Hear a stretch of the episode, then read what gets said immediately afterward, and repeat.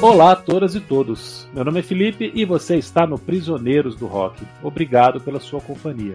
Hoje, meu camarada Christian não está conosco. Ele está em alguma praia paradisíaca no litoral, curtindo merecidas férias. Então, estou muito bem acompanhado aqui dos meus camaradas Rodrigo Melão e Léo Siqueira. E o assunto deste episódio, você já sabe, é o quadro Três Discos Essenciais do Belo Sebastião. To see you on my side. The heart's not thinking right today. I've got no energy. I'm glad that you are waiting with me. Tell me all about your day. Breaking off this misery. I've seen your wilderness for you and me, punctuated by philosophy. Quadro Três Discos Essenciais, nós escolhemos uma banda ou artista e comentamos aqueles álbuns que consideramos importantes para conhecer a discografia dessa banda ou artista. Então, cada um de nós aqui vai pegar um álbum como principal aqui para a gente falar e todo mundo vai falar, comentar um pouquinho sobre ele, sobre essa banda escocesa aí que já está se aproximando dos 30 anos de carreira, incríveis 30 anos de carreira, né? Parece que foi ontem que a gente ouviu falar de Belle Sebastian, não é, Léo?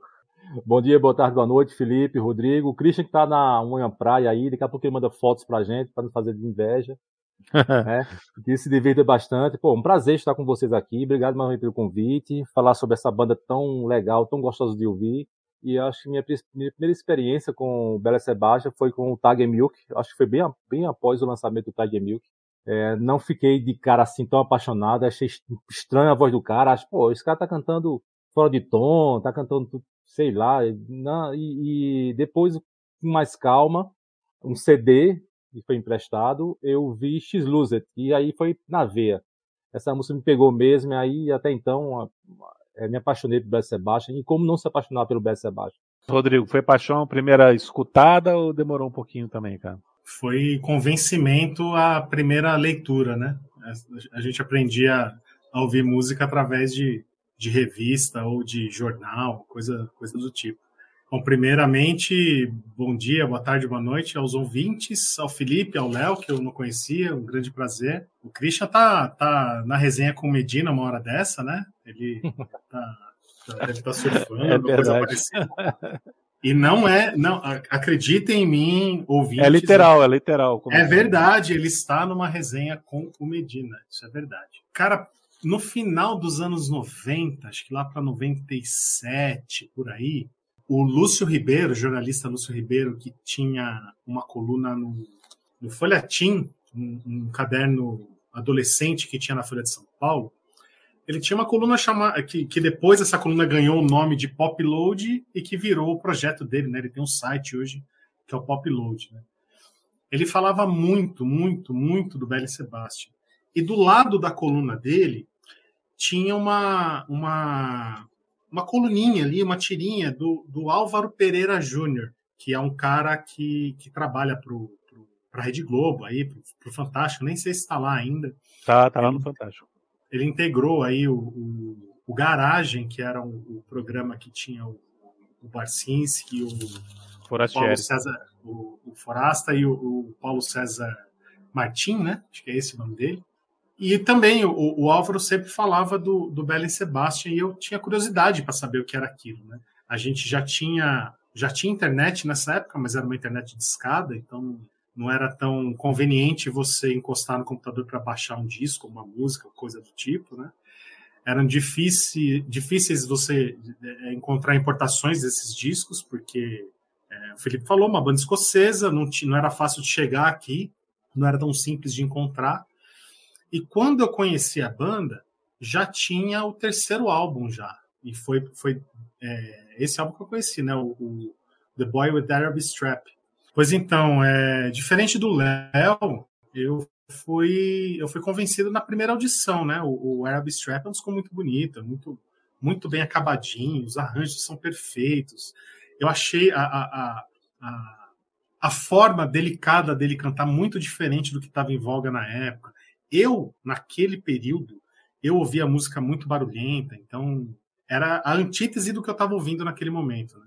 E, e tem toda o lance também de estar de, de, tá me aprofundando no inglês e tal. Você, você começa a perceber a, a, pronúncia dele é maravilhosa, né? Você entende o, o inglês dele perfeitamente, assim. Então você saca as letras e tem ironia, aquele lance da, do cotidiano é, é, agridoce das letras. Cara, foi uma, uma banda que me pegou de cara, assim, me pegou na primeira audição.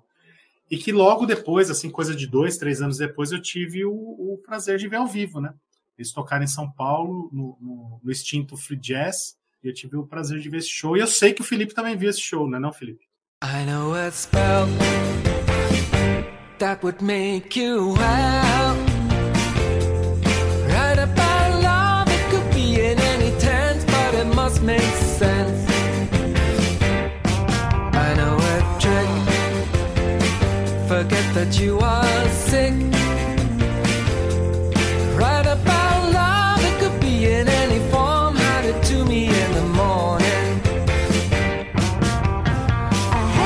Eu tava lá também, cara. Que coincidência legal, né? É, teve Granddaddy e Sigur Ross nessa noite, né? Além do Belly Sebastian. Granddaddy, Granddaddy e Sigur Ross. Maravilhoso. Maravilhoso. Eu fui por causa do Granddaddy, cara. Mais por causa é. do Granddaddy.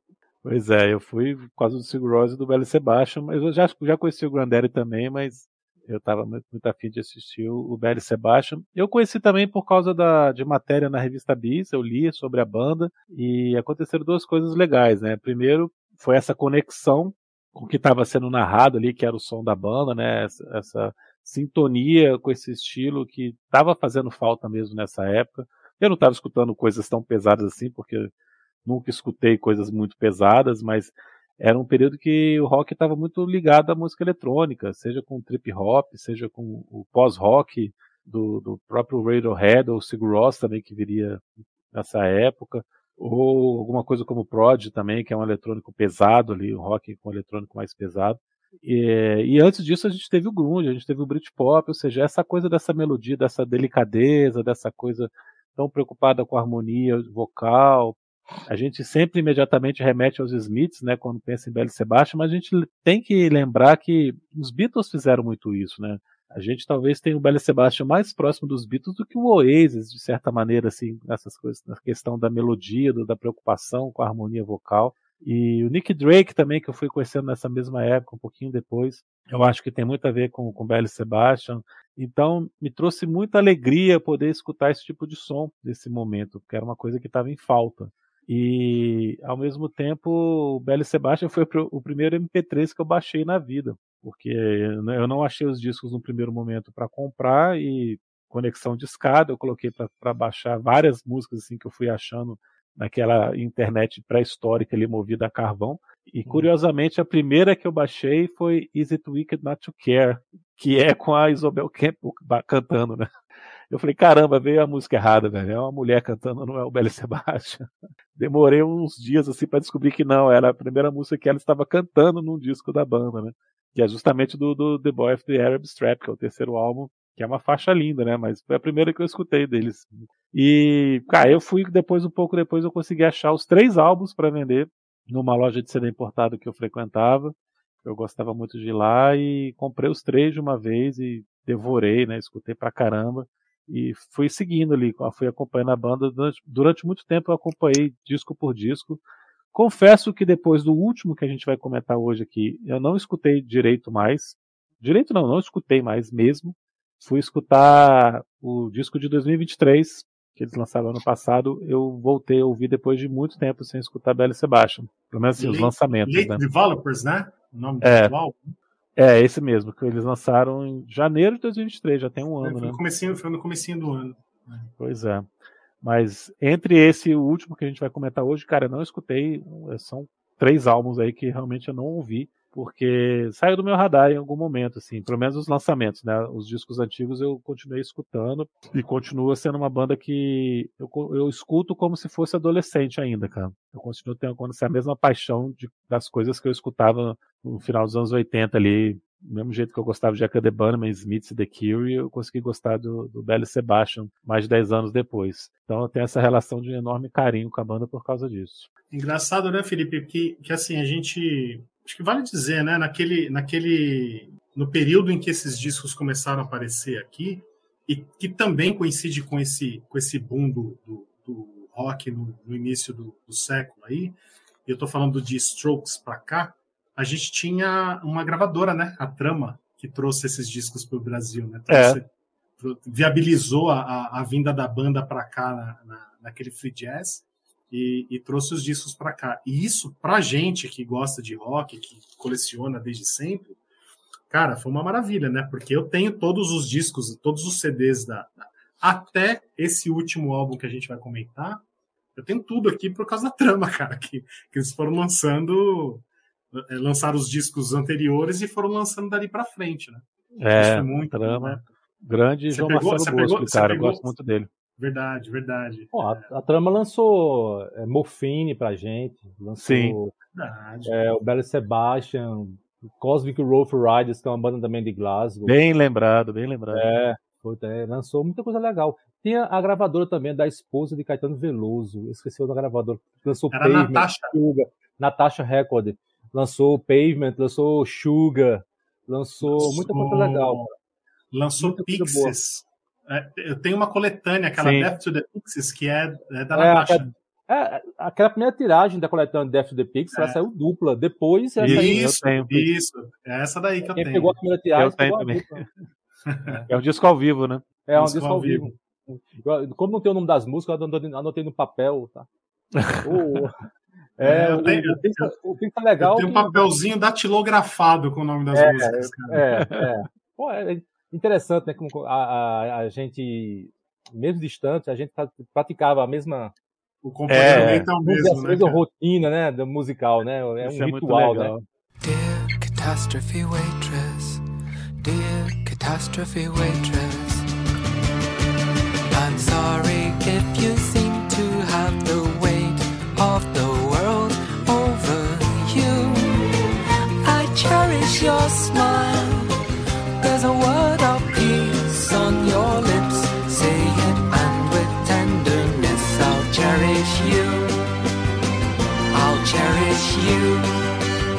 O Bel Sebastian veio no meio de um, um pós-grunge, né? A gente tinha o, o, o, a, o, o grunge é, inglês, que era o Bush. A gente tinha também inglês. É, tinha o Bush e tinha o né, que, que cada, cada país assim, cada, os Estados Unidos tinha muita banda é o, o berço do, do, do grunge. E o, aí tinha o Bush, tinha o Prodigy também, nessa, como, como o Felipe falou, tem o Prodigy. E o Brad Sebastian veio com uma banda, aquela banda legal, assim, aconchegante, banda de luau. Você tá numa praia com um violão, com a turma e tocar sem pretensão nenhuma. Tocar porque gosta. Como, é, como surgiu a banda, né? De um projeto de, de faculdade. E assim, me apaixonei muito, porque era tudo era diferente de tudo que eu estava ouvindo. Mesmo as bandas assim, mais lo-fi, vamos dizer assim, como Travis, que eu escutava muito, como The Verve, é, o, até o Granddaddy mesmo, tá com aquele sotaque bem, bem é, do interiorzão lá dos Estados Unidos, né? Bem, bem caipira. Interiorando, caipira. É, é, é, bem caipira, tá, essa é a palavra que eu estava querendo procurar achar. É, assim, era diferente do que estava surgindo na época. Que a gente, que eu acho que com Radiohead, com OK Computer, se abriu, abriu um, um, novo, um novo leque aí de fazer, fazer música após o KDA e OK Computer, que muita banda seguiu nessa onda aí. Aí veio, aí veio o Oasis, né, com aquela, aquela porrada todinha, aquela sonora dele com aqueles irmãos insuportáveis. E aí, é. E o Brad Sebastian conseguiu é, seguia sempre naquela naquele som dele assim, bem agradável. Mas eu confesso, como o Felipe falou, acho que fugiu do meu radar um pouco também depois. Em algum momento sim, né? E você, Rodrigo, você continuou escutando nos últimos anos? Você conheceu esses últimos quatro discos aí? Eu ouvi o, o Late Developers, né? Que foi o que saiu ano passado. Não gostei. Muita gente falou bem dele, né? Falar, falou que é um dos grandes discos do ano passado, mas eu achei um disco é, fraco. O anterior, para mim, me agradava mais, que era o Bit of Prep, Bit of Previous, acho que é isso. É, acho que é isso. E, isso, e... isso, a Bit of Previous. Muito bonito. E eu tenho, o último disco que eu comprei deles, da, da, da safra recente aí, é um disco ao vivo que chama é, What to Look For in the Summer. É um disco, um disco ao vivo muito, muito legal, muito bonito também. E, E tem todo. É, os, os shows do, do Bela Sebastian tem uma característica de. Parece aqueles shows de. de tem, tem uma palavra para isso. Tinha, tinha umas bandas no, no, nos anos. no final dos anos 90 também. Que, que juntavam uma galera e fazia aquela coisa psicodélica. Coletivos coletivo, parece, parece coisa de coletivo os shows do, do Bela e Sebastian, né? Porque eles tocam tantos instrumentos e eles vão alternando nos instrumentos e tem é, vários vocalistas. O MMF fazia isso, ia para isso, é, isso, bem afastado, norte da Inglaterra ali, ia para uma floresta e fazia esses shows deles lá. Isso, é isso. E, e, esse, esse disco ao vivo tem essa característica, cara, é muito, muito legal. Mas, assim, religiosamente ouvir, eu acho que eu parei no, no último disco que a gente vai comentar aqui, cara. Religiosamente, aquele cara que segue e ouve é. música por música e, e, e, letra por letra tal, acho que foi nesse último que a gente vai comentar aqui. O Felipe falou Bom, de, de Isabel Campbell, é, e eu lembrei aqui agora, é, tem coisa mais, mais estranha do que um, um, um álbum de Isabel Campbell e Mark Lanigan? Mark Lanigan, cara. E, cantando, e, eles, eles, cantam November Rain, não cantam? Do, do Guns N' Roses? Eu não me atrevi a ouvir isso. Cara, é legal, é bonito. Cara, é bonito. Eu vou, eu vou ouvir. Quem é que canta? O Maio, os, os dois cantam? Os dois cantam. Os Isobel Campbell, pra mim, nunca foi cantora, cara. Ela quebrava o galho. Para com isso, não. Que é, isso, aí, Temos o primeiro ela é embate. amiga da turminha, amiguinho. Não. Temos o primeiro Cara, embate. Imagina, se, é, se, então você não ouviu o Gentle Waves, a banda que ela, que ela montou quando ela saiu do Belle Sebastian? Maravilhoso. Não, não, conheço, maravilhoso. conheço, mas não ouvi, não. Ela se descobriu cantora, ela não era cantora, ela se descobriu, deu certo. É, ela é cellista, cellista, sim, formação clássica, sim, realmente. Ela se descobriu cantora depois, né? Ah, eu acho, que ela canta, eu acho que ela canta mas muito, eu, eu, acho. Eu tenho esse CD a... do Zobel Campo e o, Mark, eu tenho esse CD. O primeiro? Ah, são, ah, eu não sabia, eu tenho um deles, não sabia nem que tinha outro. Lançaram São dois ou um? três, cara. São dois ou três. Ah, é? Eu só conheço o primeiro. Mas eles namoraram? ela tá na... Não. Não. Não, não. não. não. Eles não namoraram, não. É, inclusive, não. Ela, ela, fez um, ela fez um. Quando o, o Mark Lanigan morreu, ela fez um texto comovente na internet, assim, falando da, da, de como era bonita a amizade deles, assim, mas, mas assim, comovente mesmo, cara. O texto que você lê, você fica comovido mesmo. E eu discordo muito de você, né? Eu acho a voz dela linda, cara. Ah, ela, ela, tem um limite na voz dela, tem um limite vocal. Que ela, que ela se, se, se enquadrar ali dentro, ela vai bem, mas. Ah, mas é que nem você falar que a. Até namorou o cara do, do José Mary Chan. Ah, do, do, do Maze Star. Maze Star, é. Mesmo, mesmo, mesmo registro vocal. É, é exatamente. É, mas eu acho que ela canta melhor ainda. Hope Sandoval. Isso, acho, Hope Sandoval. É, casou com, com, com o William. Sim, isso, eles foram casados. Chegou a casar com ele ainda. Inclusive, é... a Isabel tá cantando no lugar dela em show do, do, do Jesus, não é, cara? Acho que teve, a gente viu um negócio é, desse. O, o, o, o, álbum ao vivo que saiu do, do Jesus Merchant agora é, é, ela, é, ela, né? é ela que canta Sometimes Always. Então, mesmo ah, registro eu... de voz da roupa. É, existe, exatamente. É. Só que eu ainda prefiro a ainda. But if you are feeling sinister, go off and see a minister. He'll try in vain to take away the pain of being a hopeless unbeliever. La la la la la la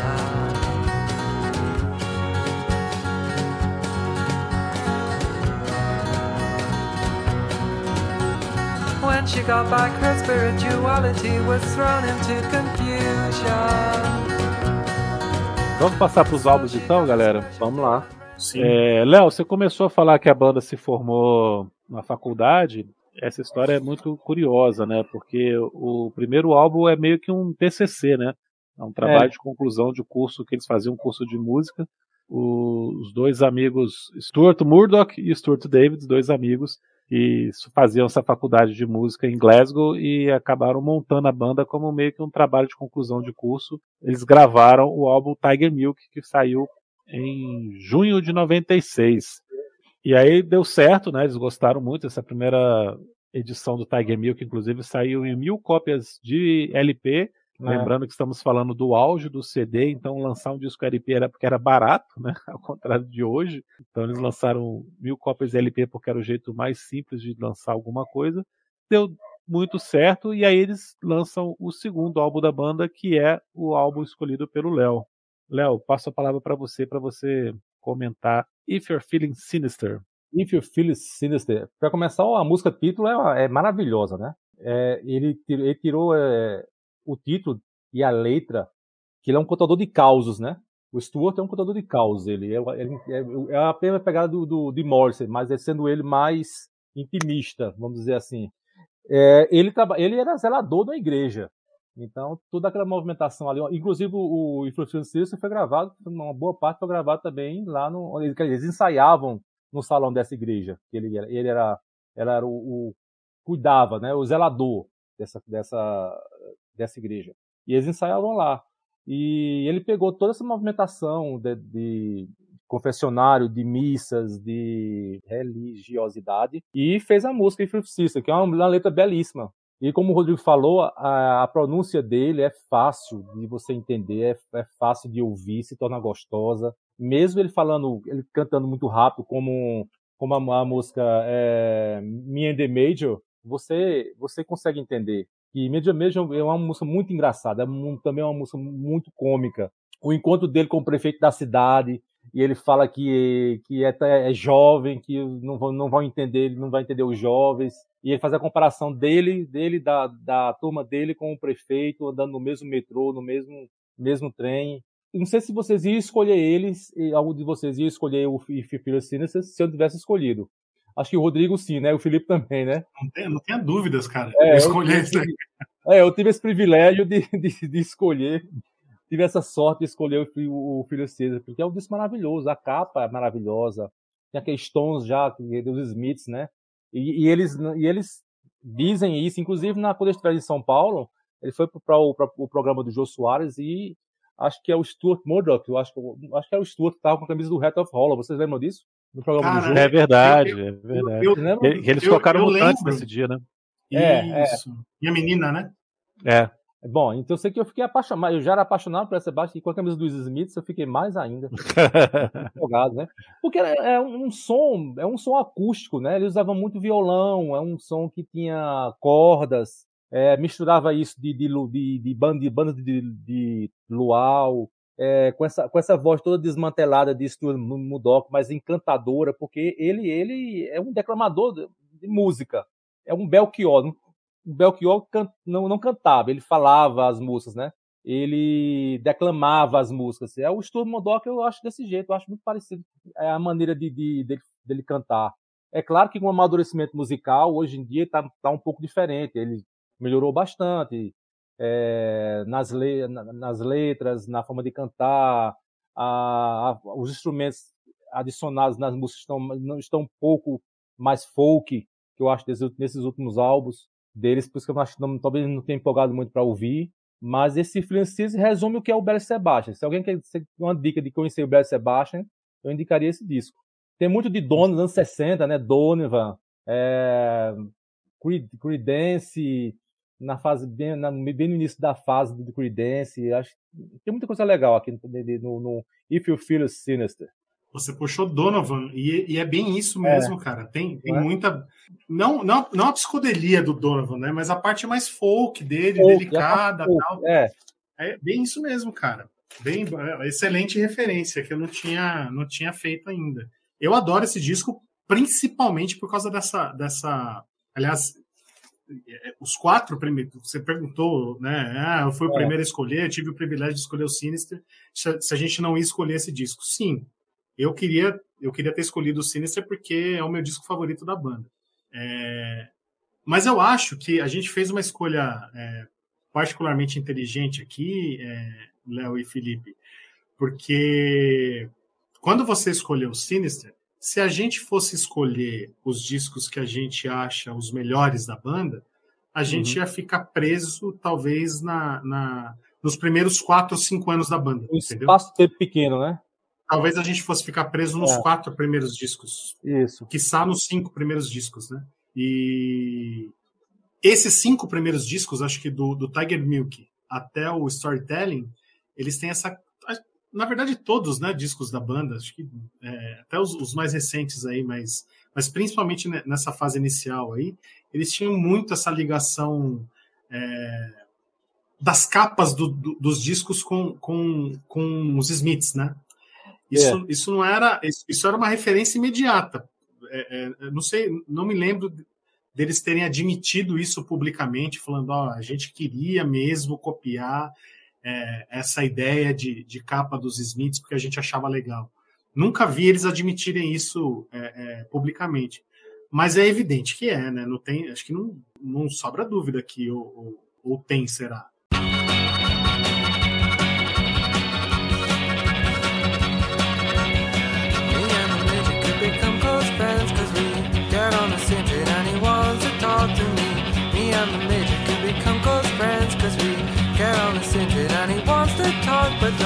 Much history, too much biography between us. Me and major don't see eye to eye on a number of things. You'll take a guy like me, oh yeah. Não, não tem, cara. Assim, a questão da cor predominante, a questão de não ter integrante da banda na capa, serem fotos aleatórias, é, os, os, tons de, são sempre tons pouco comuns também, né? Um, um, azul que é um azul muito esquisito, o tipo de vermelho, o tipo de, de verde, né? Muito forte, muito chapado, assim. Remete principalmente ao símbolo dos Smiths, né? Mais até do que a capa dos álbuns. Né? Apesar que a capa dos álbuns dos Smiths também tem isso, né? Mas em algum momento não fica tão evidente. Mas o símbolo dos Smiths é, é sempre como os, os singles e os álbuns do Belly Sebastian, né? Essa foi umas coisas que chamou muito a minha atenção, né? Os integrantes da banda não estão na, nas capas, né? Você não conhecia a cara deles demorou para saber quem eram essas pessoas, né? quantas pessoas estavam na banda também, era coisa que demorou para a gente descobrir, né? Ainda mais escutando isso, parece que tem 15 pessoas ao mesmo tempo ali, às é. vezes parece que tem três. Tamanho, né? tamanho que é o som, né? É verdade. É. É, no começo, isso até um relato deles, acho que na entrevista que eu vi, que nas primeiras entrevistas que eles davam coletivas para a imprensa, ele mandava os amigos dele.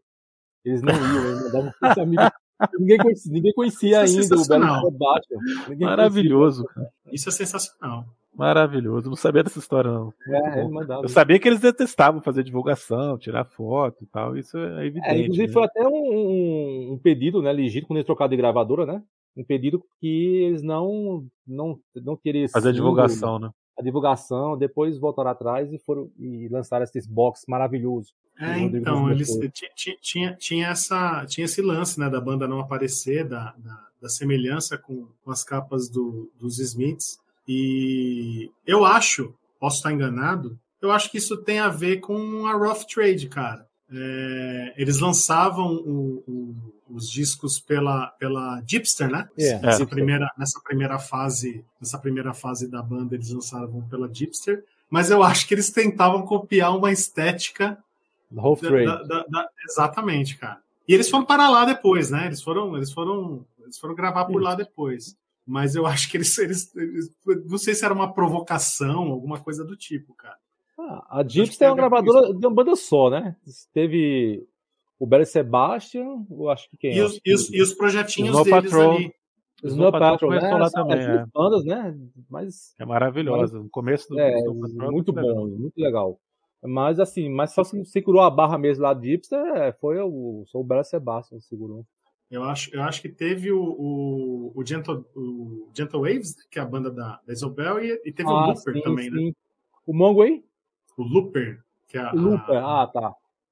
Que é a banda do, do Looper, de um é. deles aí, quando, é, quando, quando saiu do Bela É do Stuart David, que é, mas é um som mais eletrônico, né? Isso, é mais eletrônico. Que era baixista, cantou também em alguns momentos. Isso.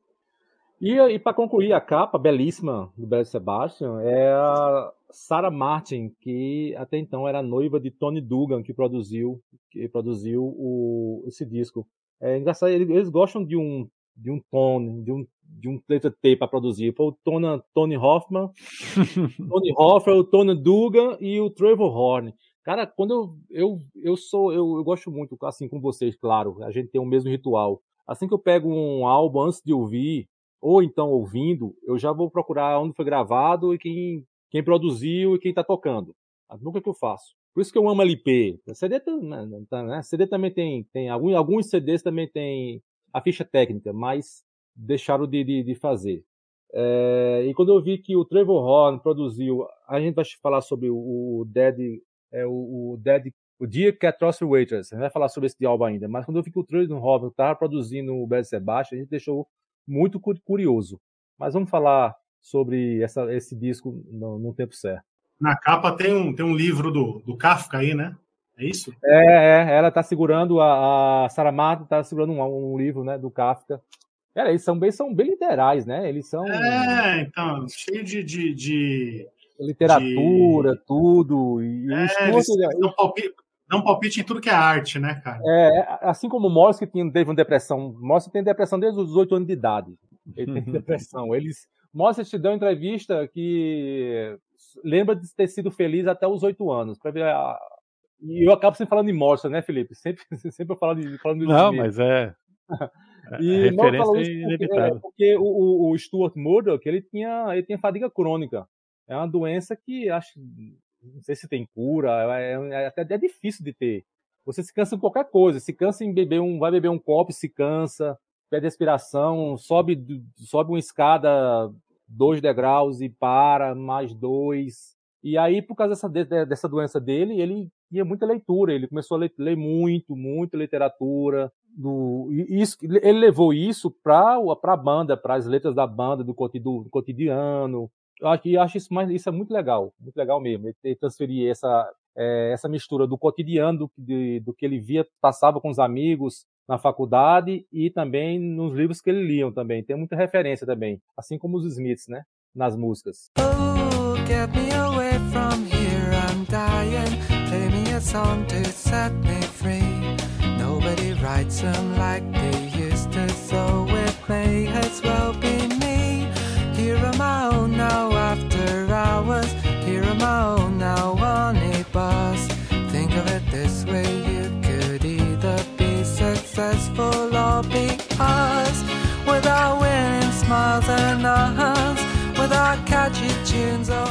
É bem lembrado, né? Tem o processo do Kafka na capa do disco. Essa foto é muito bonita. E é o meu álbum preferido da banda também, desde sempre, nunca deixou de ser. Vocês pontuaram muito bem as qualidades dele. Eu queria destacar a minha faixa preferida desse disco, que é Get Me Away From Here I'm Dying, que começa, ele começa cantando exatamente é, dando esse significado do que é o Belly Sebastian, que a gente já comentou aqui, né? É, toque uma canção e me faça livre, ninguém mais as escreve como elas deveriam ser, então talvez eu devesse fazê-las aqui sozinho, né, andando de ônibus, né, eu poderia ser bem sucedido ou continuar sendo do jeito que eu sou, com o nosso do jeito que a gente é. Mas ele termina essa história falando: você sabe, a gente não tem nenhuma chance, né? a gente nunca vai fazer sucesso. Né? É, então tem muito a ver é quase uma coisa autobiográfica aqui sobre a história da banda, a história dele, né? Falando que que eles, por que, que o projeto era esse, por que, que a intenção da banda tinha essa finalidade, que que eles, como eles se viam e era exatamente isso que eu também queria estar escutando naquela época, que me fez tão feliz de estar ouvindo esse tipo de som. Né, muito essa frase assim, né? Ninguém mais faz essas músicas como se fazia, né? Então, que bom que alguém está de novo fazendo canções desse jeito, né? Tão bonitas, com tanta melodia, com esses arranjos todos aqui. É um álbum impecável, é isso que o Léo falou. Eles são não, não só o Mudok, mas o David, eles são letristas muito cronistas da vida, né? E sempre preferindo personagens ali meio relegados também, pessoas diferentes, consideradas esquisitas, consideradas até bizarras dentro da sociedade e, e conta a história dessas pessoas com sempre com muita sensibilidade, sempre com muito carinho.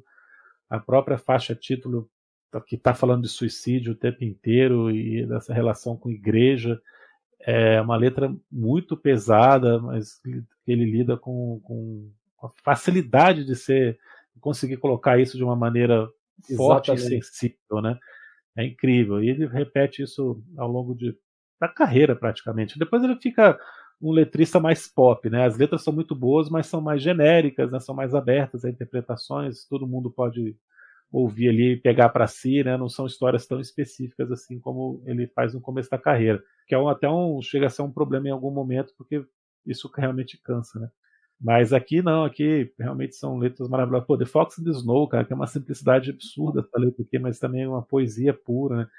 Então, é, sem dúvida, é o melhor disco da banda, mas não quer dizer que seja um único disco bom. Pelo contrário, né? Eu acho que eles vão errar muito pouco nessa fase inicial aqui que a gente vai comentar, esses discos todos aqui que a gente está selecionando, que a gente selecionou. É, eu, pelo menos, poderia ter escolhido outros álbuns, poderia ter escolhido o, o, anterior ou o seguinte, mas como o Rodrigo explicou, a gente não quis ficar preso nessa fase tão anos 90, né, que é o começo da banda. É, eu gosto muito também do The Life Pursuit, que é o disco de 2006. Quase escolhi esse disco, mas eu acabei escolhendo Dear Catastrophe Waitress. Por quê? Por algumas razões. Primeiro, é, é, o primeiro álbum onde a formação original se desfez. A Isobel Campbell e o Stuart David saíram da banda, então eles já tinham que se reformular. É o primeiro álbum da Rough Trade, a lendária gravadora dos Smiths. Eles saem da Gipster e vão para lá nessa época. E é o disco que eles têm que gravar depois de terem recebido críticas pesadas negativas pela primeira vez, né? Os dois discos anteriores, o Fold Your Hands Child e o Storytelling, não foram tão bem recebidos pela crítica. Eu acho o Fold Your Hands um disco bem legal, com músicas muito boas, mas realmente, no geral, ele tem algumas coisas mais irregulares. Ele não mantém o nível dos anteriores. E o Storytelling é uma trilha sonora. Apesar de ele estar na discografia oficial da banda, ele é uma trilha sonora. Então, ele é um disco com faixas curtinhas, faixas instrumentais, né, coisas mais Vinhetas, né? Vinhetas para se encaixar no filme. Uhum. Então, não dá muito certo, né? Aí eles chegam aqui em 2003 para lançar o dia Catastrophe Waitress, no momento que eles tinham que realmente se reinventar. If you find yourself caught in love, say a prayer to the man above. Thank him for everything you know. You should thank him for every breath you blow. If you find yourself caught in love, say a prayer to the man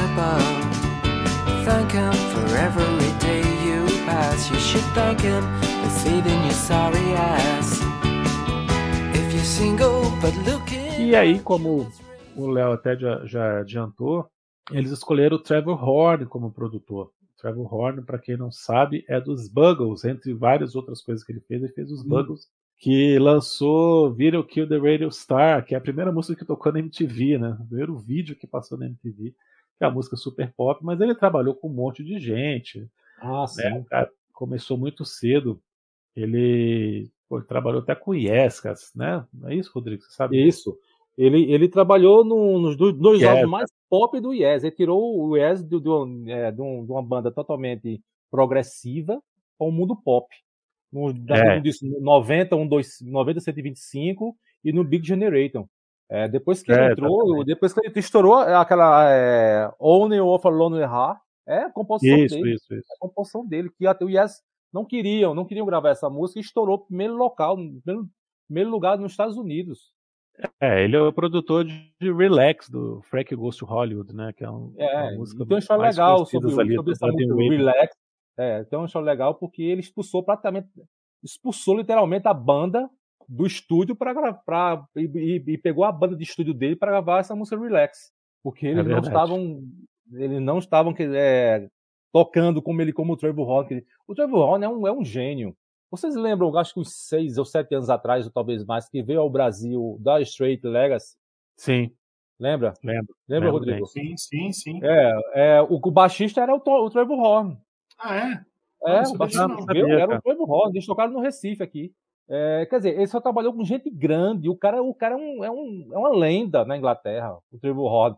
É isso assim, que ele pegou. E, é, quando eu vi que produ, produziu o Dick Atrosh Wetters, poxa, vai sair alguma, muita, alguma coisa muito legal aí, não tem como não sair, vai sair alguma coisa diferente. E eu fiquei um pouco decepcionado que não, o Brad Sebastian não saiu daquela linha dele. É um álbum muito bem gravado, é um álbum é pô, tem muito legal. Eu adoro I'm Cuco, eu acho música, a melhor música do álbum para mim. E mas eu esperava assim que ele fosse reinventar a banda, entendeu? Mesmo já com seus, seus integrantes que tinha esse, que tinha esse porém, que estava sem dois principais integrantes da banda, né? a Isobel e, e o, o, Stuart David. E eu achei que ele ia fazer alguma coisa reinventar mesmo, mas não foi tanto como eu imaginava. Cara, mas eu acho que o, o Dear Catastrophe Waitress é um disco pop, cara. É um disco mais pop do que ele estava fazendo anteriormente e, e é um disco mais solar também. É um disco muito alegre, com um clima muito bom. As músicas, tirando Lord Anthony, as músicas são todas muito para cima, assim, muito agitadas, muito energéticas Mesmo Piazza New York Catcher, que é, que é mais acústica, tem um, um clima muito divertido. A letra é muito divertida também. E eu acho que eles conseguem, ele consegue trazer para a banda, o Trevor Horn consegue trazer para a banda uma variedade assim, de estilos aqui. Você não está mais tão preso só nesse indie folk Verdade. que eles faziam anteriormente. Sabe? Eles estão usando até o uso de metais aqui é um pouco diferente. Isso. É, você tem a Cuco, você tem umas guitarras um pouco diferentes também, né? Fazendo um duelozinho de guitarras assim com uma outra pegada. E já aqui você já pega também letras com um, um outro estilo menos literais, assim, menos crônicas, menos contando histórias mais simples em vários momentos. De novo, né, em algumas faixas você tem o Bela Sebastião ainda do, dos anos 90 ali, claro, esse aqui é um disco meio que de transição, né? Mas aqui você está apontando para uma banda que está se reinventando, cara, uma banda que está querendo, precisando e querendo sair do que fazia até então. E eu acho que o resultado é, é extremamente positivo, cara. Eu acho que todas as 12 faixas são muito legais, é, são músicas com refrões muito grudentos, como o Belo Sebastião sempre soube fazer, e com certeza você vai ouvir e vai querer colocar de novo aqui esse, esse, disco, porque ele funciona muito bem, cara, do começo ao fim. É, eu acho que você usou a, a, expressão correta, é um disco de transição. A gente estava falando do Sinister antes, e, e você citou aí a, a, Get Me Away From Here, I'm Dying. É, tem o disco inteiro é ótimo, né? O, o Sinister inteiro é ótimo. Tem, eu, eu, eu não falei antes, mas tem uma música chamada The Boy Done Wrong Again, que eu acho linda, linda, linda, linda, linda, e que ele fala, né, na, na num dos versos da música que é, ele queria cantar, é, é, tudo que ele queria era poder cantar as canções tristes, e se alguém cantasse com ele, então ele ia ficar feliz, né? Esse universo dessa melancolia, dessa tristeza, bem bem típica da, de, de um, de um, da juventude, da, aquela tristeza tão sentida que a gente sente na adolescência para a vida adulta, cara. Todo mundo passa por isso. Todo mundo que tem um coração que pulsa aí passa por isso. Eu acho que ela vai se dissipando no momento em que a banda vai transitando de um selo para outro, de um disco para outro. O storytelling é a trilha sonora de um filme extremamente melancólico, né, cara? É um filme triste, então a trilha sonora não tem como ser alegrinha. E nesse meio tempo, eles têm uns EPzinhos aí, né? Tem o Legal Man, tem o. Tem acho que mais. Eu não, não, não me recordo, mas eu sei que depois do Legal Man tem mais, tem mais alguma coisa ali, que já é uma transição. Eles introduzem ali aquela coisa do, do, de um pop é, francês sessentista ali, uma coisa com bastante teclado marcado, assim. She gave me some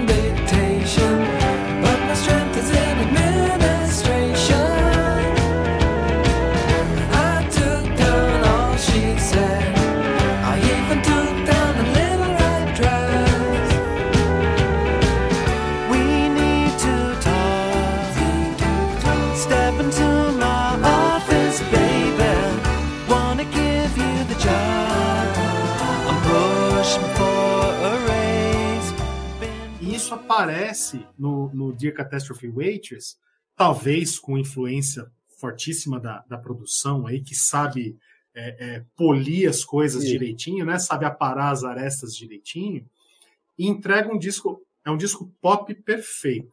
É, um, é assim, ele, ele não desagrada os ouvintes raiz do Bela Sebastian, que curte aquela melancolia, não vai desagradar esses caras, mas consegue trazer para o time deles a galera que, que ah, meu, esses caras aí que só cantam tristeza, não estou afim de ouvir eles. Aqui eles oferecem outra coisa, eles têm, um, um, eles têm mais coisas no cardápio ali.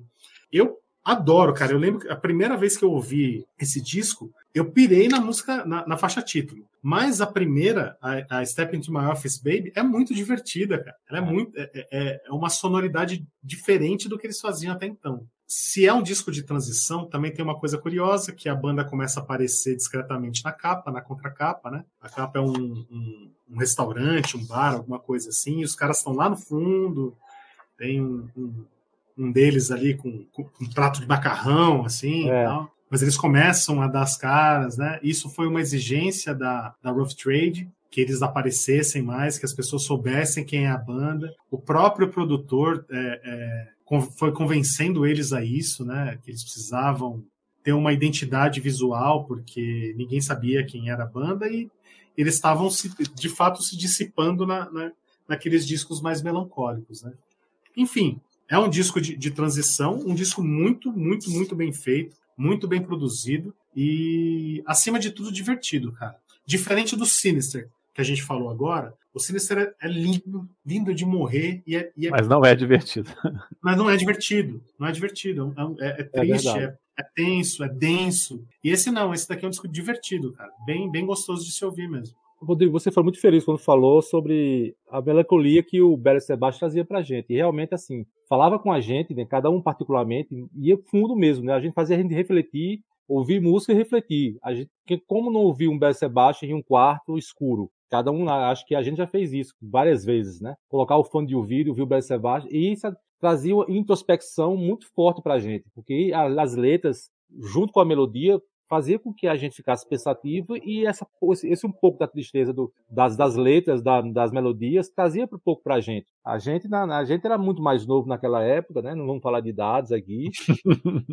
a gente era mais novo naquela época, mas e, é, e fazia parte é, da fase que a gente estava passando, tá? Começar, começar a trabalhar, né? namorada, noivo, casamento. E, esse, e, ele falava sobre isso também. Era, eu acho que era, era, era contemporâneo com a Sim. gente, a gente, a gente teve essa sorte de ser contemporâneo do Belo Sebastian, de pegar uma parte dos Smiths também. A gente passou por isso.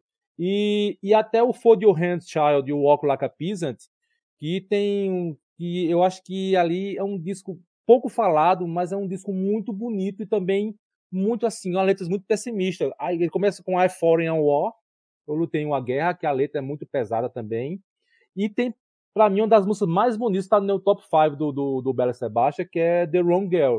Que é uma Maravilhosa. belíssima, belíssima, que aparece no clipe, até um dos clipes que eles. Acho que foi um dos primeiros clipes que eles fizeram, que tem até a participação. Norman Blake? De Norman Blake, do Teenage Fan Club, no clipe, né? Que, é. que, que é uma banda também de, de, de, Glasgow também, que eles eram, que eles são fã também do, do, do Teenage Fan Club. Mas o Dick Across Wetters é, foi assim, como você falou, Felipe, foi o, o, a luz no final do túnel, tá? Começou a surgir aquele sol lá no final do túnel, onde, onde realmente trouxe mais alegria, tinha metais, como o Felipe bem pontuou. É, eu, eu senti a presença também de cordas junto com metais, que até não tenho, tenho ouvido um disco anteriores dele. É um disco muito gostoso de ouvir. É, só um detalhe, cara, que também ajudou a escolher esse álbum, né? Porque ele está bem no meio dessa trilogia que a gente fez aqui, né? Agora, curiosamente, do primeiro até o Dear Catapult Waitress foram cinco discos, ele é o sexto. Depois nós vamos passar para o oitavo, né? Então, mais sete anos se passaram, de 2003 até 2010. Eles lançaram nesse intervalo apenas um álbum, até chegar no disco que o Rodrigo escolheu. Rodrigo, Write About Love. Write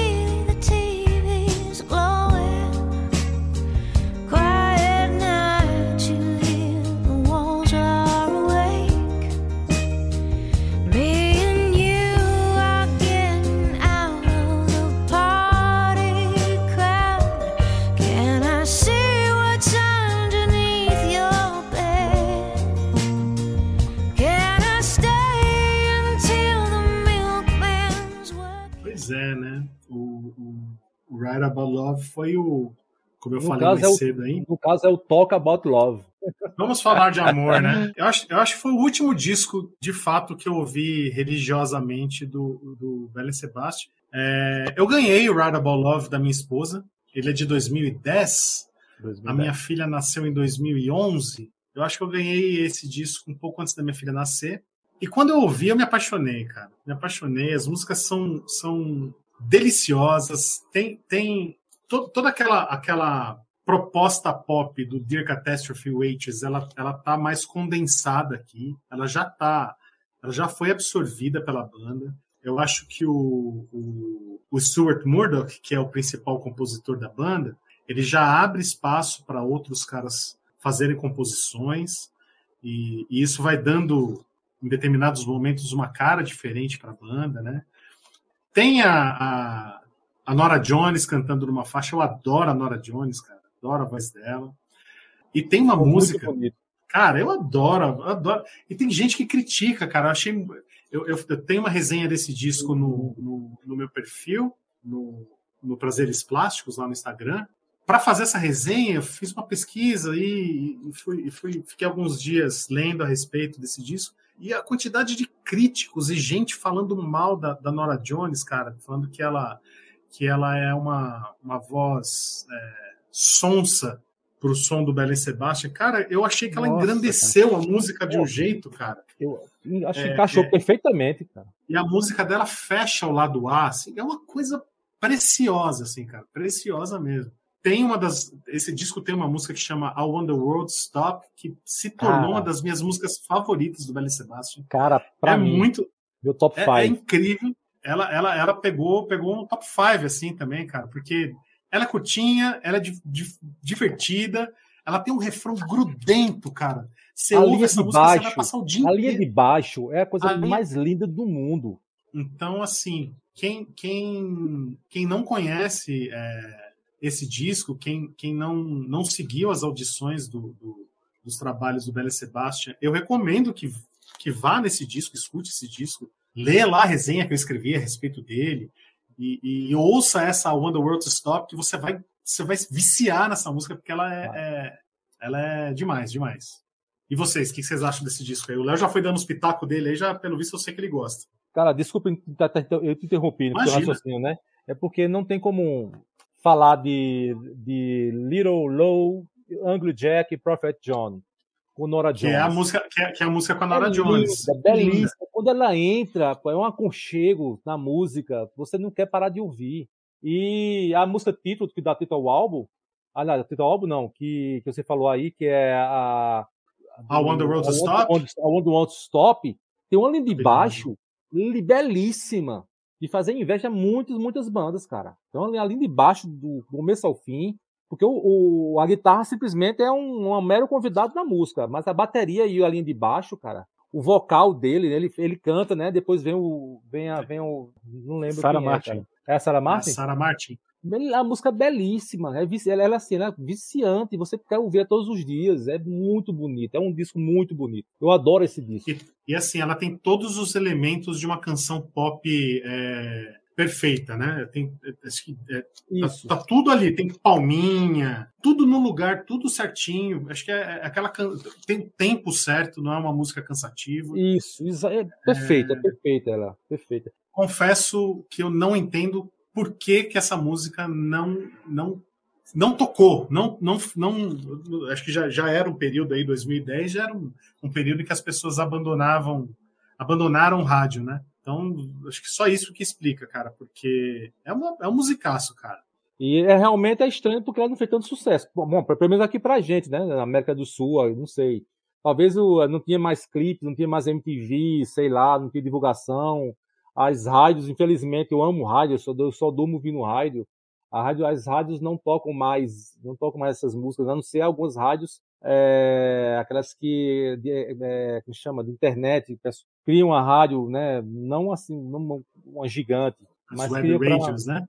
Ah, exatamente, é isso. É, mas eu queria falar também do é um gatefold, o, o a, a, mas só para o Felipe entender aqui, é um gatefold, o belíssimo. Eu não sei quem é na capa aqui, você sabe dizer, Rodrigo, quem é na capa do, do Write About Love? Eu não sei quem é. Mas só para mostrar sei, Felipe aqui, ó. Aqui tem uma referência também aos Smiths, Felipe. Aqui tem, tem os integrantes da banda, um lendo é, um lendo WB Eats e o outro lendo Kids. Ah, total, poetas, Morris. poetas, entendeu? É, Gates total, né? Gates, exatamente. Tem essa referência. E eu acho um álbum belíssimo. Eu acho assim, tem, a, tem aquela luz também no fim do túnel que a gente tava falando aqui do de Catástrofe, Catástrofe, mas também ele remete muito às palminhas que o Rodrigo falou, remete muito ao Belo Sebastião lá do, do The Boy with the Arm Strap também, que tem muita palminha, sabe? Aquele stack piano. O, o, o, início da música de, de ah, que, é, que, é, tá falando aqui, On The World Stop, é um, um, teclado tipo aqueles, aqueles som de igreja, sabe? Aqueles mellotron, tum, e depois entra o baixo, é uma coisa belíssima. Só, você ouvindo para tentar entender o que eu estou querendo descrever.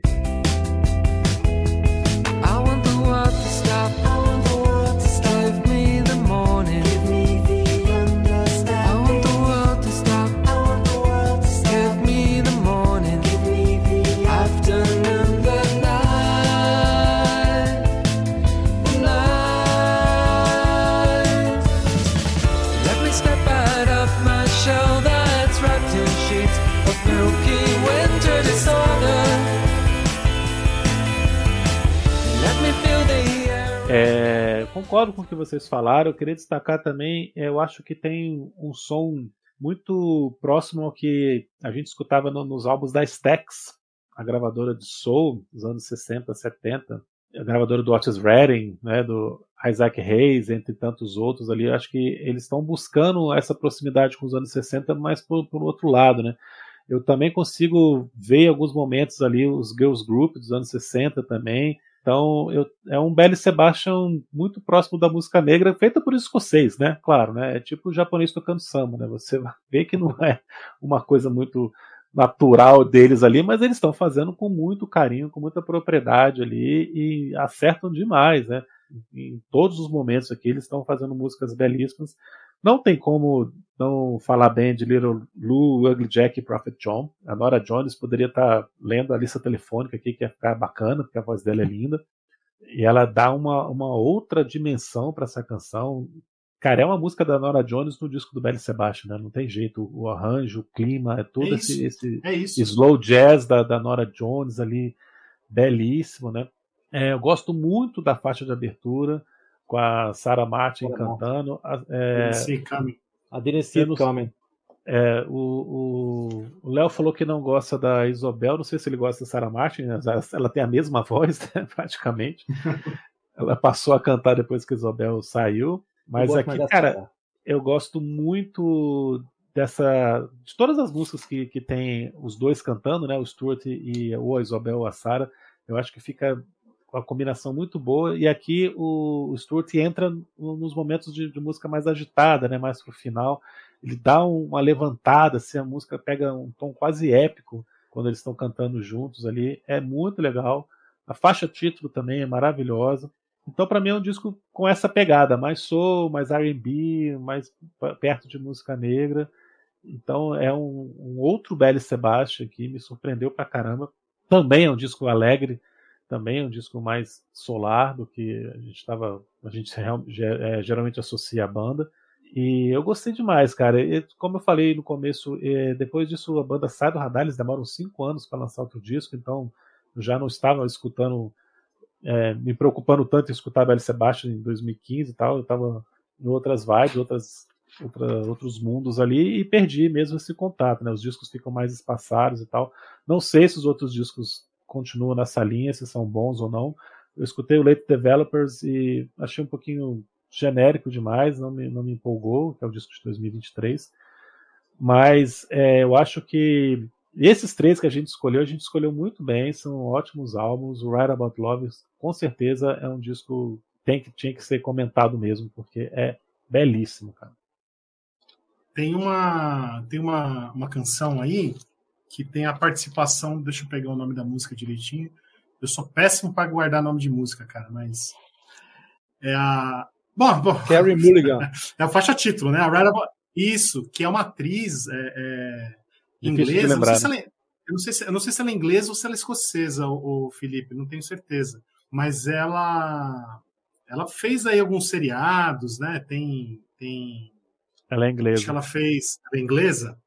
É, e ela vai estar num filme que chama Spaceman, que vai estrear esse ano. É um, é um, é um drama é, estrelado pelo Adam Sandler, cara. Eu, ah. eu, eu sei que muita gente torce o nariz pro Adam Sandler, mas ele, quando faz drama, ele se sai bem, cara. É, cada vez melhor. Cada vez melhor. Então tem um, tem um filme chamado Spaceman com ele. Ele faz um cara que vai pro, pro espaço, ele passa acho que seis meses, um ano é, longe de, da, da, família, da esposa, que está grávida e tal, e ele vai pirando no espaço sozinho, quase que um monólogo, né? Mas ela tá nesse filme. E ela canta nesse disco, ela canta a faixa título também, ela faz umas, umas brincadeiras ali no, no vocal da Right About Love. A, I Didn't See Coming, que, que é a, a, a, música que você falou, Felipe, é, é com a Sarah Martin, né? Ela canta em mais uma, que é I Can See Your Future que é muito, muito bonita, né? Enfim, cara, eu, eu gosto muito, muito desse disco. É, tem a produção de um cara que chama Tony Hoffer. Esse cara, ele fez bastante coisa ali no, no, no rock inglês ali do, do, sei lá, do final dos anos, dos anos 90 para cá. Ele, ele, ele produziu Supergrass, tem uma banda chamada The Cooks que ele, que ele produziu. Tem uma banda uhum. muito, muito boa chamada The Thrills, que eu nunca mais ouvi falar, não sei se existe ainda. É, ele produziu um disco dessa, dessa banda The Thrills que chama So Much for the City, que é maravilhoso esse disco. É, produziu Beck, produziu Air, é, o Supergrass que ele produziu é o meu disco favorito do Supergrass, que é o Life on Other Planets. Enfim, ele produziu tem. O Life Pursuit, né? Também. Isso, também, o, o anterior do, do, anterior, do Sebastian.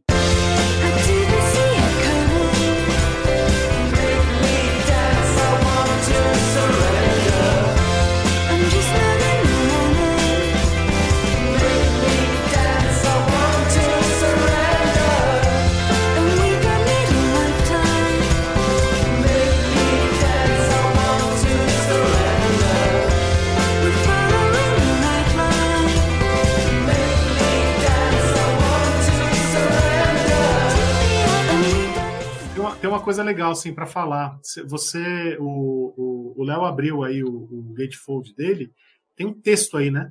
Que é, é um texto, é um texto do, do Stuart Murdoch, que ele, ele, ele narra um pouquinho do que, que é esse disco, é, qual que é a é. percepção dele. Ele tem essa prática né? É. No ele faz uma, também. Ele faz uma crônica ali sobre o que, que é esse disco, né? E, e é engraçado porque no final da, da dessa crônica ele fala, né, para você é, sentar, colocar os pés para cima, tomar uma cerveja é. e, e, relaxar. O Tag Mill também aqui ó, na contracapa, não é no Gatefold, mas também tem uma crônica dele aqui em cima, tá vendo? Ele faz ele também, essa, né? É, ele tem, sempre nos discos ele tem essa prata, assim, de fazer, de falar sobre, sobre o disco, não diretamente, mas ele sempre fala. Ele sempre tem um texto legal. Aqui também tem. Nesse aqui ele fala sobre é, de onde tirou o nome, Bela Sebastião, que tu falou aqui, né? Uma telenovela francesa que ele tirou o Bela Sebastião do, do, do garoto com, com o seu com seu cachorrinho. Que virou um filme na década passada. Ah, foi? Sabia, não. Foi, é. Teve, teve um filme. É, falar umas curiosidades aqui para finalizar, cara. A gente chegou à conclusão por unanimidade que o If You're, If You're Feeling Sinister é o melhor disco, mas é a pior colocação da banda na parada britânica. Mas por um motivo muito lógico, né? A banda aparece com esse disco, porque o Tiger Milk originalmente tinha uma edição super limitada, então pegou a posição 191 na parada britânica. Logo depois a banda começa a fazer sucesso. Então, quando o terceiro álbum, The Boy with the Arab Strap, é lançado, eles pegam o 12 lugar. E aí tem várias outras ótimas posições aqui, né? Então, apesar de ser o, o, a pior posição, é disco de ouro no mercado britânico, que é a melhor, é a melhor certificação que eles já conseguiram. Na carreira foi disco de ouro, isso eles repetiram no dia Catastrophe Waitress também. E o Right About Love, que é o terceiro que não vendeu tanto assim, até porque estão falando de 2010, onde não, já não se vendia tanta mídia física, mas é a melhor posição da carreira da banda, empatado com alguns outros, que é a oitava posição no mercado, na parada britânica. britânica. É, outra coisa que também que eu ia comentar, o Rodrigo falou que o Right About Love é o disco que a banda está compondo junto, né? Isso é algo que volta a acontecer ao longo do tempo, né? Porque no começo era só o Stuart que, que fazia as canções, quando ele abre para os demais, começa a gerar uma crise, justamente no For Your Hands Child. Né? O Stuart Davis sai da banda muito por conta disso, né? apesar que ele também queria ir para outro tipo de sonoridade e virar escritor, né? É uma outra coisa que eu queria comentar também. O Stuart David tem cinco livros lançados. A veia literária no Belle Sebastian é uma coisa muito forte, né? Então, ao longo do tempo, de novo, os demais integrantes foram compondo e eu acho que, no final das contas, o resultado final foi positivo no Write About Love, né? Que é um disco bem plural na sonoridade, nas letras, por causa disso. Verdade. Eu não sabia que ele, que ele tinha. Eu sabia que ele era escritor. É, ele saiu do, do Ben Sebastian meio, meio azedo, né? Com, com o Stuart Murdoch, porque. Exatamente porque eles, eles brigavam né, nessa, nessa competição para ver quem é que podia colocar uma música uma música a mais no disco ali, né? Sempre as músicas do, do Murdoch uma do, do, Steve Jackson, uma do, de um, de outro ali, né? E, e, ele descontente, ele sai, acho que ele vai montar o projeto dele. E eu sabia que ele tinha escrito um livro, mas eu sabia que ele tinha cinco, cara. E hoje eles são bons amigos, né? Eu vi, um, vi recentemente um, um, um documentário é, sobre o Sinister, em que eles falavam do, do, do, processo de gravação do Sirius, né, como foi sair do, do Tag Milk, numa pindaíba do caramba, porque o, o você citou aí no comecinho, Léo, que o que ele, que ele era zelador de uma igreja, ele dormia na igreja, né? É, dormia. Ele não, tinha, ele não tinha onde ficar direito lá e, e, e chegou a, a, morar um tempo da, nessa igreja, né? Enfim, eles tiveram um começo de carreira penoso aí, porque o Tiger Milk foi um projeto de faculdade, pagaram aí as, as duras penas e foi, foi um disco barato, como o Felipe falou. Era barato fazer disco naquela época. Hoje esse, esse lançamento inicial aí deve custar aí coisa de um, sei lá, um, um ou dois, dois rins saudáveis aí, talvez, para você conseguir uma cópia disso daí. E depois, assim, a banda foi.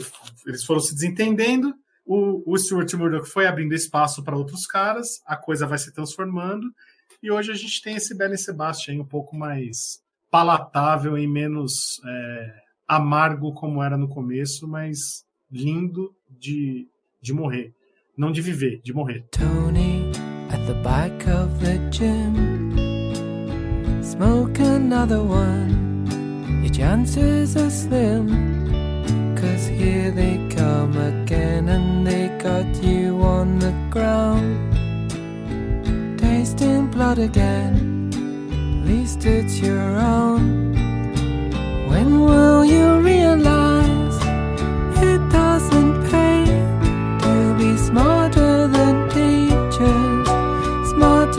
Eu acho que a gente escolheu uma timeline do Beth Sebastian muito, muito legal, cara. A gente foi é, a gente foi muito feliz nisso.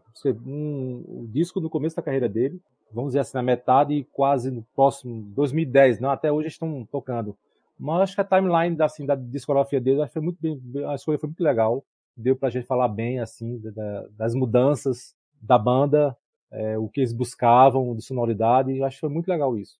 Eu gostei porque a gente usou um argumento na ausência do Christian, a gente usou um argumento é, do Christian aqui, né? cada um escolheu um disco, mas falou mais ou menos de uns oito discos cada um falou aqui. Né? É, é falando de tudo que era possível aqui. falando da discografia inteira dos caras. Né?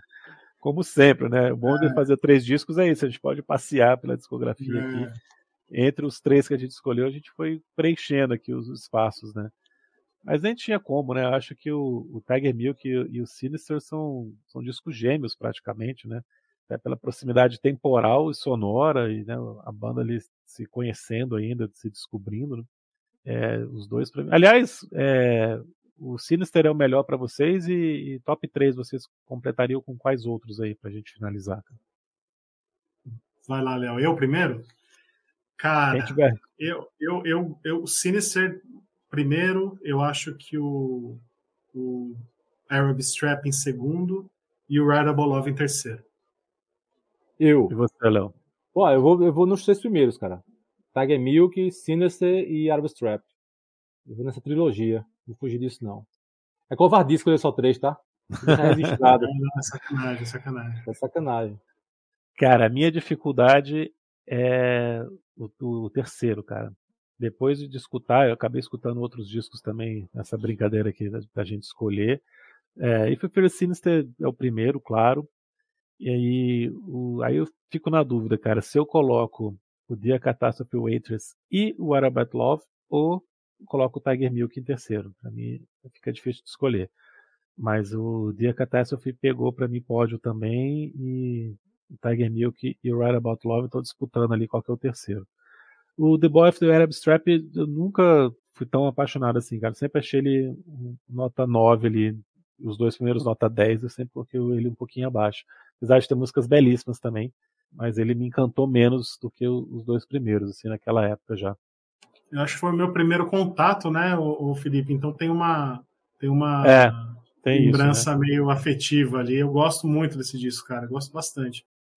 Então é isso, meus amigos. Estive, estive aqui com meus camaradas Rodrigo Melão e Léo Siqueira falando de três discos essenciais do Belen Sebastian nós fomos aí de 96 a 2010, mas como sempre demos umas pinceladas em outros trabalhos do artista escolhido, da banda escolhida aqui para esse quadro.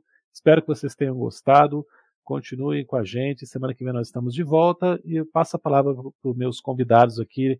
Rodrigo Melão, se despeça, por favor. Muito obrigado por ter aceitado o nosso convite mais uma vez. Primeira participação de 2024. Um abraço, obrigado, Melão.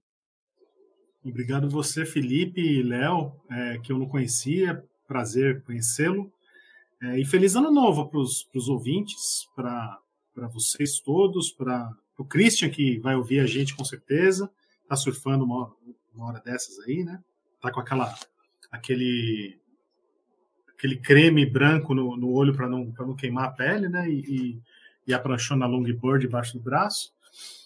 É, eu adoro fazer esse quadro, Felipe. não sei se eu já falei isso para você em off, cara, mas eu adoro é, pegar três momentos diferentes e, e, e, falar a respeito, cara. Eu, faremos eu... mais, cara, faremos mais. É, eu adoro fazer esse tipo de quadro e que legal que foi com o Bela Sebastião, cara. Uma banda que, que a gente fala pouco, né, e, e ouve muito, né. É, foi, foi um prazer.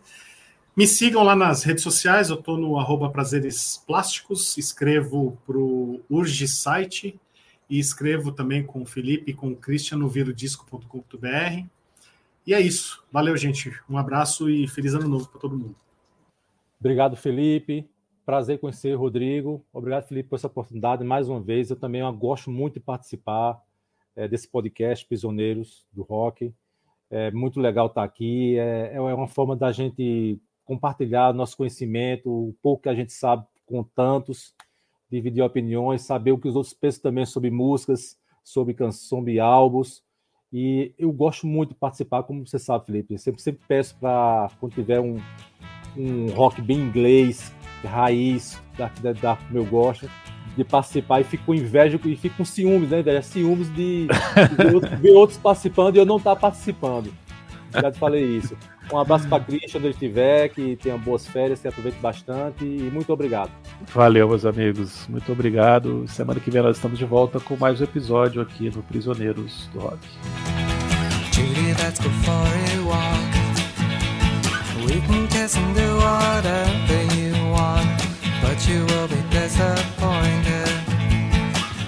fall asleep with dance in your pants. Judy, you're just trying to find and keep the dream of horses. And the song she wrote was Judy and the dream of horses.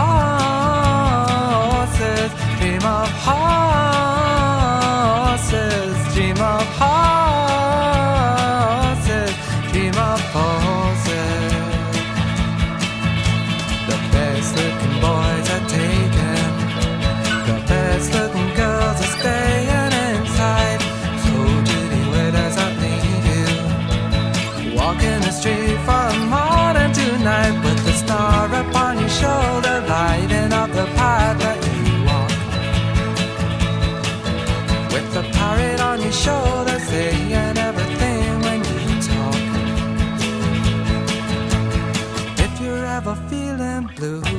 another song about your dream of horses. Ride